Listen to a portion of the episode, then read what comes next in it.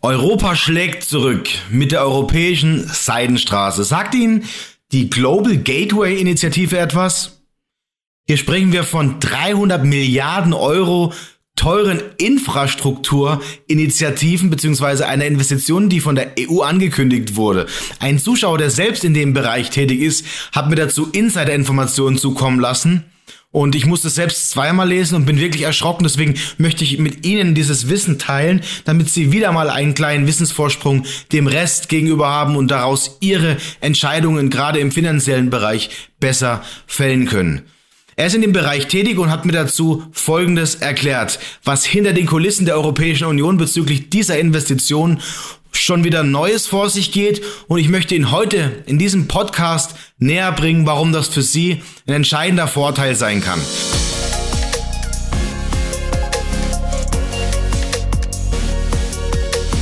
Anfang Dezember kündigte die EU das Programm Global Gateway an. War mir selbst gänzlich neu und das Ziel ist die Finanzierung von Projekten in den Bereichen Digitales, Klima und Energie, Transport, Gesundheit, also Pharmazie, Bildung und Forschung. Und dieses Finanzierungsvolumen, was wir auf 300 Milliarden Euro herauslesen konnten, soll bis ins Jahr 2027 stattfinden. Das Geld wird aber nicht in Projekte in, in der EU, sondern in Entwicklungsländern und Schwellenländern stattfinden, was deswegen besonders brisant ist, weil das Geld selbstverständlich aus den jeweiligen EU-Mitgliedstaaten kommt und wer hierbei einer der ja, größten Kostenträger ist, dürfte Ihnen zwischenzeitlich auch klar sein. Wir Deutschen sind natürlich als Wirtschaftsmotor der EU hier vorne mit dabei. Das Geld wird dann, wie gesagt, in Projekte in Entwicklungs- und Schwellenländern gesteckt. Und jetzt muss man sich die Frage stellen, was möchte man mit dieser Global Gateway Initiative und warum steckt man dort so viel Geld rein? Derzeit ist diese Initiative kurz vor der Verabschiedung und könnte nach den aktuellsten Schätzungen im Frühjahr 2023, also nächstes Jahr, losgehen. Laut der Internetseite der Europäischen Kommission sagt man Folgendes zu dieser Global Gateway Initiative. Man nimmt hier auch kein Blatt vor den Mund. Global Gateway, ich zitiere, ist der Beitrag der EU zur Schließung der weltweiten Investitionslücke. Okay? Unsere Initiative entspricht der Zusage der G7 aus Juni 2021 eine wertebasierte, hochwertige und transparente Infrastrukturpartnerschaft ins Leben zu rufen, um den globalen Infrastrukturentwicklungsbedarf zu decken. Alles hochkomplex und verschlüsselt erklärt. Jetzt kommt aber ein entscheidender Satz, an dem sich diese Pläne wieder mal entlarven. Global Gateway steht auch vollständig im Einklang mit der Agenda 2030. Also das Jahr 2030 spielt ja eine immense Rolle, wenn man den Plänen des World Economic Forum folgt. Ich zitiere weiter der Vereinten Nationen und ihren Zielen für nachhaltige Entwicklung sowie mit dem Pariser Klimaabkommen. Es geht natürlich wieder mal alles um die große globale Agenda, aber in erster Linie hier um die Agenda 2030 wie auch die Europäische Kommission verlauten ließ. Ursula von der Leyen sagt dazu, wir werden intelligente Investitionen in hochwertige Infrastruktur fördern, die entsprechend unseren Werten und Standards höchsten Sozial- und Umweltstandards genügen. Die Global Gateway Strategie zeigt auf, wie Europa sich krisenfester mit der Welt vernetzen kann. Also, dass diese Krisen, die wir hier sehen, größtenteils hausgemacht sind, dabei dürften sich, glaube ich, alle einig sein. Besonders interessant finde ich aber, dass der Hintergrund des Ganzen ist, dass die EU der chinesischen Initiative, der sogenannten neuen Seidenstraße, Konkurrenz machen möchte. Man hat also nicht eigenständig eine Idee kreiert, sondern man möchte auf den Druck Chinas reagieren. Denn China baut zwischenzeitlich seit 2030 die Infrastruktur zu 60 oder zu, sogar zu über 60 Ländern in Afrika, Asien und Europa aus. Unter der Bezeichnung One Belt, One Road. Ähm, die neue Seidenstraße ist begrifflich an die alte Seidenstraße angelehnt, eine der wichtigsten Handelsrouten der Welt. Unter der Bezeichnung der neuen Seidenstraße möchte man also den Auf- und Ausbau internationaler Handels- und Infrastrukturnetze zwischen der chinesischen Volksrepublik und den 60 Ländern, die ich, oder den, ja, dem Rahmen der 60 Länder, die ich bereits angesprochen habe, zusammenfassen. Der Name ist, wie gesagt, in Anlehnung an die historische Seidenstraße gewählt worden. Man muss dabei aber verstehen, dass Chinas Initiative enorm viel größer und dass jetzt schon ein großer Wurf sieht anders aus. China wird nicht vor Angst erstarren, sagt nicht ich, sondern ein EU-Abgeordneter, sein Name ist Markus Färber. Alle Quellen werden wir wieder mal in die Beschreibung des Podcasts packen, damit Sie auch alles im Detail nachlesen können. Der Zuschauer, der uns dieses Wissen und diese Quellen und diese Informationen zukommen lassen hat, ähm, der unseren Kanal auch fleißig folgt, hierfür bin ich sehr dankbar, auch ein Gruß an dieser Stelle, hat die Tätigkeit in einem deutschen Infrastrukturunternehmen als Lobbyist gegenüber der Politik und er hat mir seine Einschätzung zu Global Gateway anonym und vertraulich zukommen lassen. Seiner Meinung nach ist über die letzten Jahre eine deutliche zunehmende Überfälligkeit der EU-Kommission gegenüber dem EU-Rat festzustellen. Das hat nämlich zur Folge, dass die milliardenschweren EU-Projektinitiativen gelauncht werden, oft bevor Ministerien oder EU-Mitgliedstaaten Konkretes zum Inhalt vorliegt. In Deutschland wären das beispielsweise das Auswärtige Amt oder das Bundesministerium des Inneren und Heimat sowie das Bundesministerium der Verteidigung. Und genau das deckt sich mit meinen Eindrücken. Die EU reißt immer mehr Macht der Nationalstaaten in der Europäischen Union an sich. Laut dem Verein Mehr Demokratie e.V. kam im Jahr 2002 bis ins Jahr 2005 jedes dritte deutsche Gesetz schon von der Europäischen Union.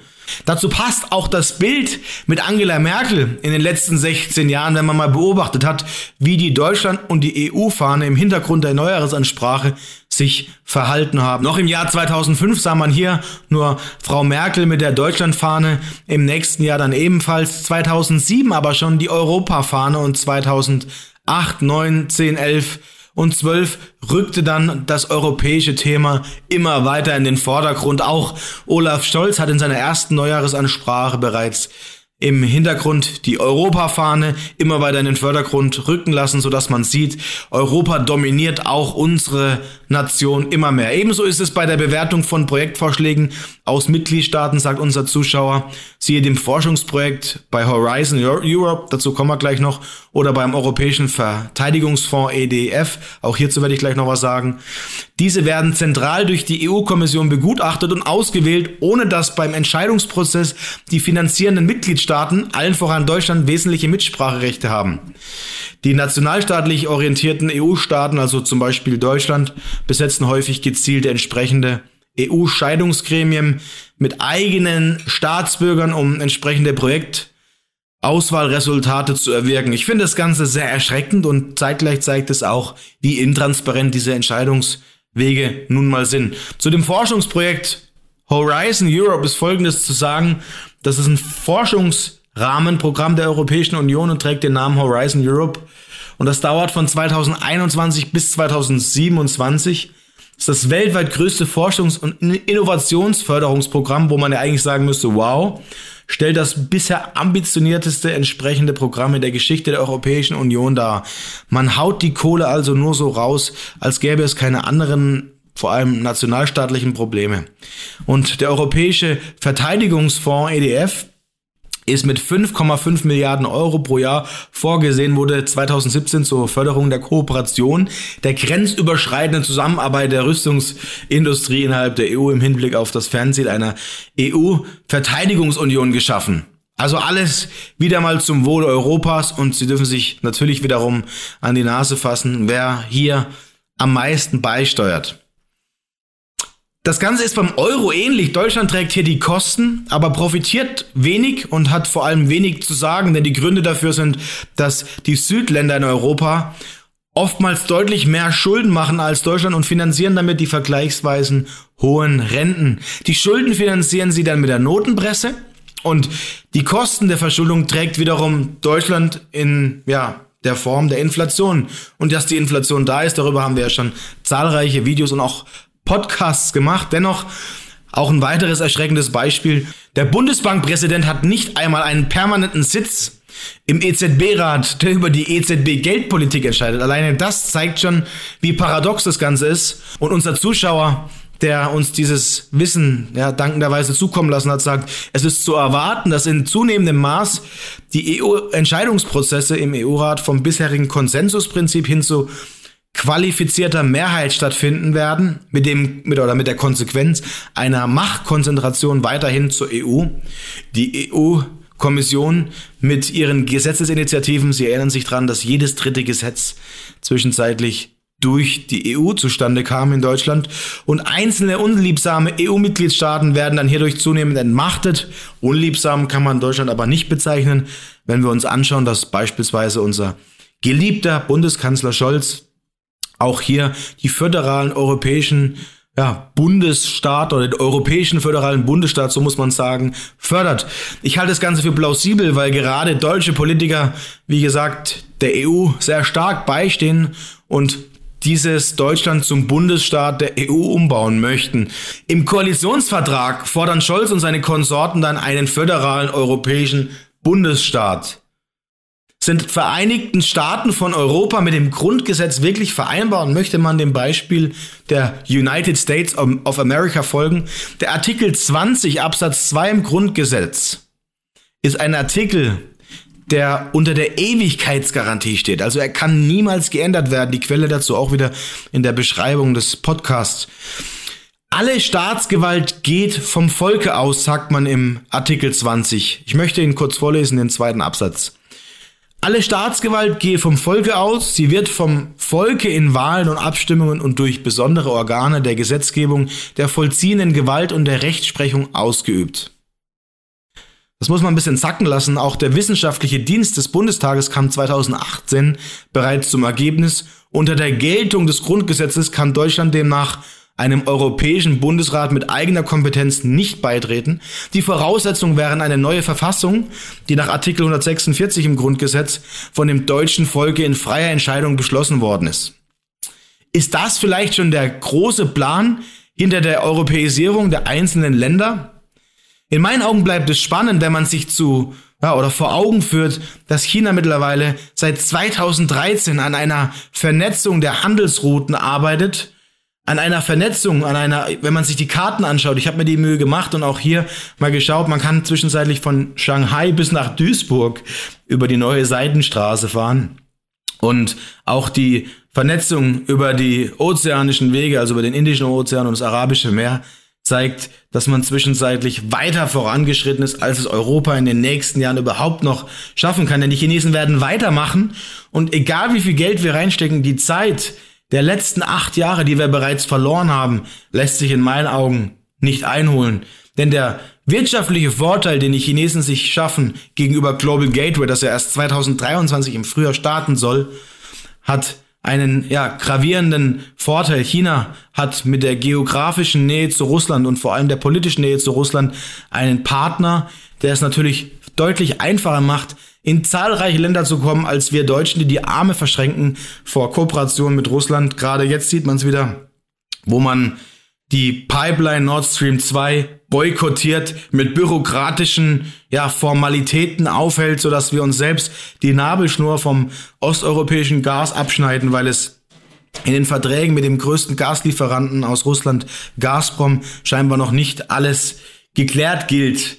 Unsere Außenministerin Annalena Baerbock, diejenige, die also dafür verantwortlich ist und lieber Gespräche in der, ja, in den Auftritten der Medien mit den Amerikanern führt, und stattdessen die Russen ausgrenzt, sorgt dafür, dass Deutschland einen wirtschaftlichen Schaden nicht nur für die deutsche Politik, vor allem auch für den deutschen Steuerzahler mit sich bringt, dass es nur so kracht. Was also hinter dieser ganzen Agenda steht, wird immer deutlicher und ich kann Ihnen nur noch mal vor Augen führen, ein großer Plan ist die Europäisierung, ist die Agenda 2030 und ein Insider, der mit uns darüber gesprochen hat, was dahinter steckt, ist Florian Homm. Er ist Ex-Milliardär, war vom FBI gejagt, war zeitweise Europas und Deutschland erfolgreichster Hedgefondsmanager. Wir haben mit ihm ein spannendes Gespräch auf YouTube geführt. Da ging es um den Great Reset, der seiner Meinung nach kommt, um die globale Veränderung, um all das, was in den Hintergründen passiert. Er war selbst jahrzehntelang Insider in diesen Eliten, hat aber den Austritt geschafft und für sich auch den Glauben zu Gott wiedergefunden. Und ich fand es wirklich höchst interessant, mit ihm darüber zu sprechen, mit einem Insider, der den Menschen klipp und klar und in einer direkten Art und Weise vor Augen führt, um was es hier eigentlich geht. Mit ihm haben wir gesprochen. Schauen Sie gerne dieses Video dazu auf unserem YouTube-Kanal an. Abonnieren Sie auch den Kanal und schreiben Sie gerne in die Kommentare, ob Sie schon was von Global Gateway wissen. Wenn Sie ähnliche Insider-Informationen haben, teilen Sie gerne mit uns. Unser Redaktionsteam ist darüber immer sehr begeistert und ich freue mich, wenn wir dieses Wissen mit unserer Community teilen können, damit Sie immer einen Schritt voraus sind. Vielen Dank. Bis bald. Machen Sie es gut und ich freue mich, Sie bald im nächsten Podcast zu hören. Mein Name war Dominik Kettner von Kettner Edelmetalle.